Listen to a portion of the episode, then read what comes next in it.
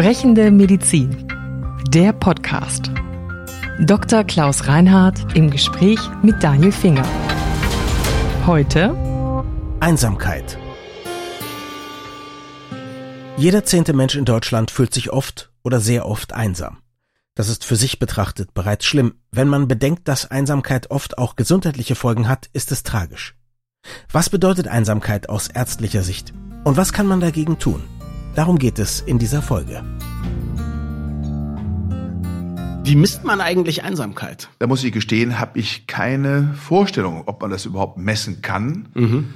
Ich könnte mir vorstellen, dass es Menschen gibt, von denen man das Gefühl hat, von außen betrachtet, die sind vielleicht nicht einsam, die sich als einsam empfinden. Das gibt's wahrscheinlich. Mhm. Und dann gibt's wahrscheinlich Menschen, von denen man das Gefühl hat, die sind vielleicht einsam und die empfinden es gar nicht so. Also ich glaube, man ist angewiesen tatsächlich auf das subjektive Empfinden des Einzelnen. Und ich glaube, so macht man es auch. Ich kenne jetzt gar keine Umfrage oder Statistik, die nicht sozusagen das Einsamkeitsgefühl abfragt, was bestimmt auch richtig ist. Wir reden jetzt wahrscheinlich nicht über Leute, die sagen, ich bin so einsame Spitze in meiner Familie, in meinem Sportverein, in meinem Kaninchenzüchterverein, fühle ich mich einsam, weil alle anderen sind deutlich unter mir, sondern wir sprechen über Leute, die eben tatsächlich wenig Sozialkontakte haben und darunter leiden. Vielleicht mal vorweg, ich vermute, dass Einsamkeit in Zeiten von Corona schlimmer geworden ist. Das glaube ich ganz bestimmt. Dazu haben wir dann, wir waren ja aufgefordert, unsere Sozialkontakte zu reduzieren. Ja. Auf mhm. das aller, allernötigste bis auf null. Mhm. Damit hatte ich von Anfang an, gestehe ich, ein bisschen Schwierigkeiten. Mhm. Ich weiß, wir haben darüber öfters gesprochen, ja. Aber ich glaube, das Thema Einsamkeit kann man jenseits davon beleuchten. Wir haben mhm. eine Gesellschaft, die sich sehr stark individualisiert hat in den mhm. letzten 50 Jahren während vielleicht noch in den 60er, 70er Jahren des vergangenen Jahrhunderts allgemeine gesellschaftliche Probleme alle miteinander mhm. beschäftigt hat, beschäftigen wir uns jetzt mehr mit uns selbst. Mhm. Menschen sind daran bemüht, sich selbst zu optimieren. Sie sehen sich alle als hochindividuell, immer auch in Abgrenzung zum anderen, immer ein bisschen im manchmal auch harmlosen Wettbewerb. Wer ist schöner, wer ist stärker, wer ist klüger, wer weiß mehr. Die sozialen Medien und die ständige kommunikative Vernetzung, auch übers Internet, glaube ich, tragen ihren Teil dazu bei.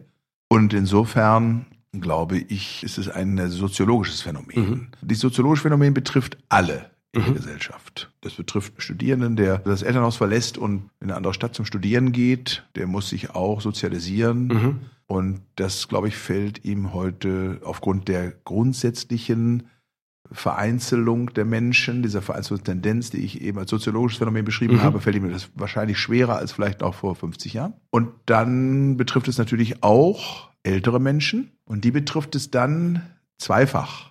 Mhm. Einmal betrifft es sie, das ist ein natürlicher Vorgang. Mit dem Älterwerden sich ein bisschen zurücknehmen. Der Aktionsradius wird kleiner, weil die Vitalität eingeschränkt ist. Manchmal sind Sinnesorgane nicht mhm. mehr in Ordnung, man kann nicht mehr Auto fahren oder sich auch nicht mehr ohne fremde Hilfe von A nach B bewegen und so weiter. Man hat auch nicht mehr die Kraft, auch nicht mehr die Vitalität, nicht mehr den Schwung, nicht mehr den Impetus in vollem Umfang. Und wenn dieses natürliche Phänomen verstärkt wird durch eine gesellschaftlich-soziologische Entwicklung der Vereinzelung, mhm. dann wird es besonders schwierig. Mhm.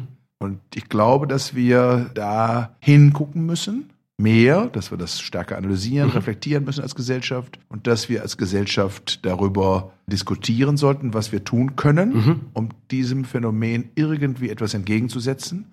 Und ich sage das eben als Mitglied dieser Gesellschaft und ich sage es aber auch eben als Hausarzt und Arzt, weil es natürlich auch eine Implikation, eine Auswirkung auf ärztliches Handeln und Tun hat und Herausforderungen mhm. hat. Was ich wahnsinnig interessant fand, obwohl ich mich als mal, studierter Soziologe zwangsläufig mit Individualisierung und mit Vereinsamung und so weiter schon beschäftigt habe, ist, dass Einsamkeit tatsächlich gesundheitliche Auswirkungen hat und Auswirkungen an die Lebenserwartung. Richtig. Also es gibt äh, Hinweise dafür, dass Einsamkeit das Leben verkürzt und auch krankmachend ist. Tatsächlich organischen Sinne. Und diese Beobachtung ist allein schon Motivation genug für Ärzteschaft, sich mit dem Thema Einsamkeit zu beschäftigen. Mhm. Die Engländer haben ein Ministerium für Einsamkeit vor einigen mhm. Jahren schon eingerichtet, weil sie dieses soziologische Phänomen auch beobachten. Mhm. Es ist also auch kein Phänomen der deutschen Gesellschaft, mhm. sondern es ist ein Phänomen der ja wahrscheinlich entwickelten, zivilisierten, technokratischen Gesellschaften. Mhm.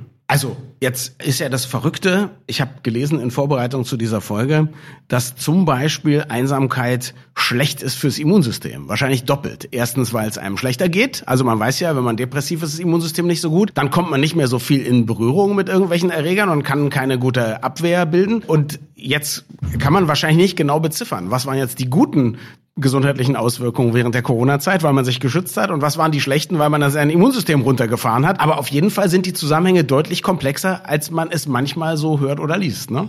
Also ich glaube, dass die Corona-Zeit dem Immunsystem ja gar nicht gut getan hat. Mhm. Und zwar auf der einen Seite, vielleicht bei dem einen oder anderen, weil er einen Corona-Infekt durchgemacht hat, vielleicht sogar in ausgeprägter und starker und schwerer Form. Dann hat das Immunsystem sich damit auseinandersetzen müssen. Aber der Körper ist sicherlich dadurch auch in irgendeiner Form in Mitleidenschaft gezogen worden. Das ist die eine Situation. Die andere ist die, dass das natürlich miteinander nicht mehr verkehren und auch das Tragen von Masken den eigentlich biologisch bei uns im Hintergrund ablaufenden Effekt, dass wir uns ständig mit Viren und Bakterien anderer Lebewesen, Menschen und nichtmenschlichen Wesen auseinandersetzen müssen, mhm. Damit unser Immunsystem kompetent bleibt, dass der natürlich auch eingeschränkt wurde und immer noch wird vielleicht ein bisschen. Das tut dem Immunsystem auch nicht gut. Mhm.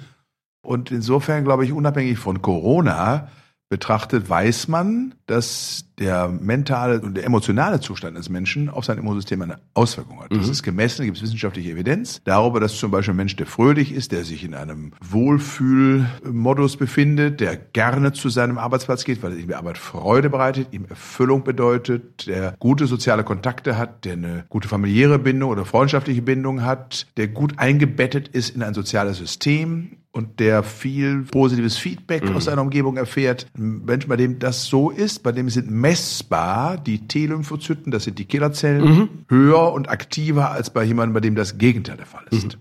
Und insofern weiß man, dass die Immunität eben davon auch beeinflusst wird. Und insofern ist es so, dass man wenn man gut drauf ist, in Anführungszeichen, wahrscheinlich auch bessere Abwehrkräfte hat und nicht so schnell einen Infekt mhm. kriegt, wie dann, wenn man nicht gut drauf ist und sich schlecht fühlt. Und dazu trägt Einsamkeit sicher bei. Jetzt haben Sie das Einsamkeitsministerium in Großbritannien angesprochen. Ich glaube, es ist ähnlich toll ausgestattet wie unser Digitalministerium, nämlich mit einer Ministerin oder einem Minister. In diesem Fall ist es Baroness Diana Barron, die sehr gute Arbeit macht, gar keine Frage. Aber ich bin nicht ganz so neidisch, weil wir ja auch wissen, dass wir nicht voll digitalisiert sind obwohl wir jetzt seit einigen Jahren Digitalministerium haben. Aber es gibt auch bei uns im Koalitionsvertrag einen nationalen Präventionsplan, der Maßnahmen zum Thema Einsamkeit umfasst. Also Modellprogramme sind da drin, Mehrgenerationenhäuser, Unterstützung für Projekte zur Teilhabe älterer. Aber das ist, nehme ich an, so gut das ist, auch nur ein Tropfen auf dem heißen Stein. Oder es ist eine gesamtgesellschaftliche Aufgabe und wir haben ja noch nicht die Institutionen, die uns vor Einsamkeit schützen im Alter. Also, ich glaube, dass solche Maßnahmen, wie da beschrieben sind, sinnvoll sind. Die sind nur Pilotprojekte. Die sind mhm. mal hier und mal dort und dann werden die langwierig beforscht, ob die, und ich glaube, das kann man sich fast sparen,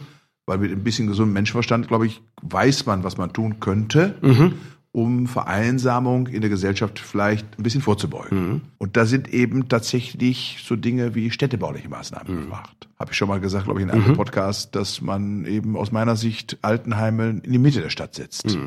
Am besten neben die Schule, Grundschule und höhere Schule und neben die Kindergarten, alles beieinander. Mhm. Neben dem Mehrgenerationen. Und die Alten aber medizinisch gut versorgt, damit sie Hörgeräte haben, die nämlich diese Schwäche ausbügeln, dass sie das Kindergeschrei lauter hören als all die anderen Sachen. Ja, ne? zum Beispiel, ja. wobei die sind dann auch gelassener vielleicht im mhm. hohen Alter. Die sind dann sozusagen gar nicht mehr so sehr davon geplagt. Okay. Ja, die haben das alles hinter sich und sind nicht beruflich gestresst und mhm. dann sind die auch gnädiger und großzügiger. Ist mhm. doch so, die Großeltern waren doch meistens großzügiger als die eigenen Eltern, weil die so ein bisschen gelassener mit den mhm. Dingen umgingen. Also ich glaube, dass man da in der Hinsicht etwas tun kann und sich darüber Gedanken machen sollte, ob man eben nicht städtebaulich etwas, ja, grundsätzlich nicht nur in einzelnen Kommunen, sondern sich mal wirklich als nationale Bewegung und Aufgabe das erklärt oder mhm. zu einer solchen erklärt. Das könnte ich mir vorstellen, wäre hilfreich. Ich glaube, dass man sich auch darüber Gedanken machen kann, ob man so etwas tut, wie das in einigen italienischen Kommunen gab, in denen ich gelebt habe während des Studiums. Da gab es das die Casa del Popolo, das ist das Haus des Volkes. Mhm.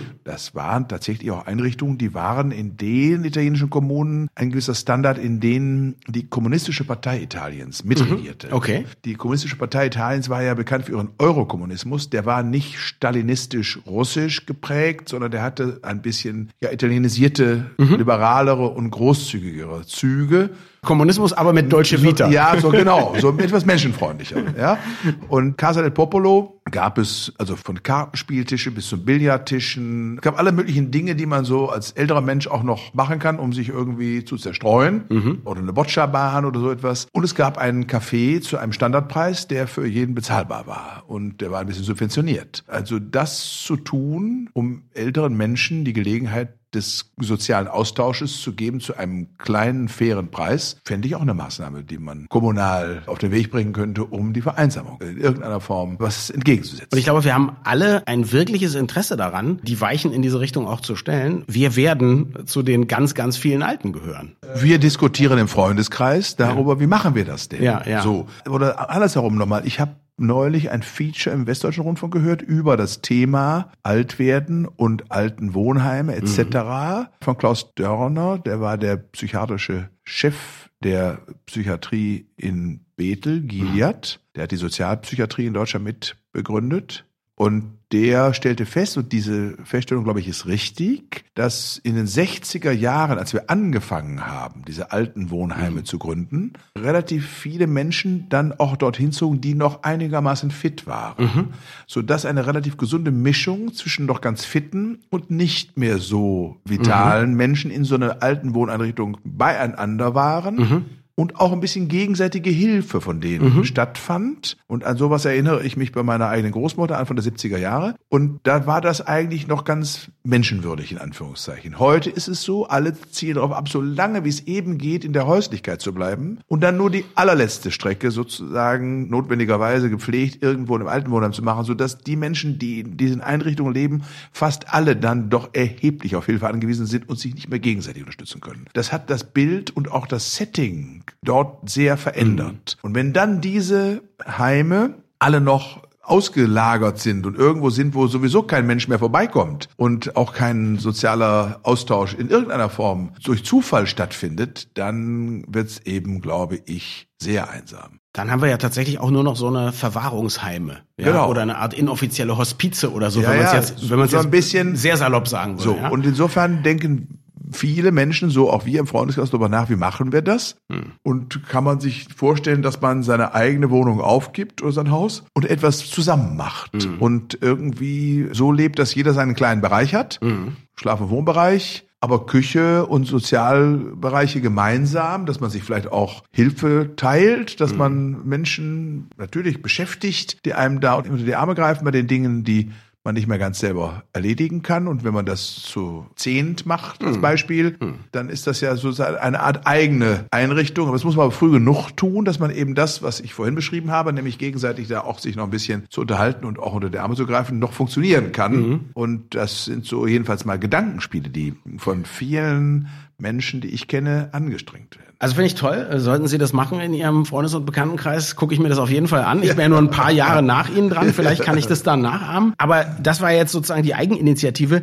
Reden wir noch mal über die Menschen, die heute einsam sind. Wie kann die Ärzteschaft denen helfen? Was glauben Sie? Also ich meine, außer, und das ist jetzt natürlich ein bisschen zynisch, indem Sie diese tollen Wartezimmer zur Verfügung stellen, wo die sich alle gerne treffen, auch wenn sie nicht wirklich was haben.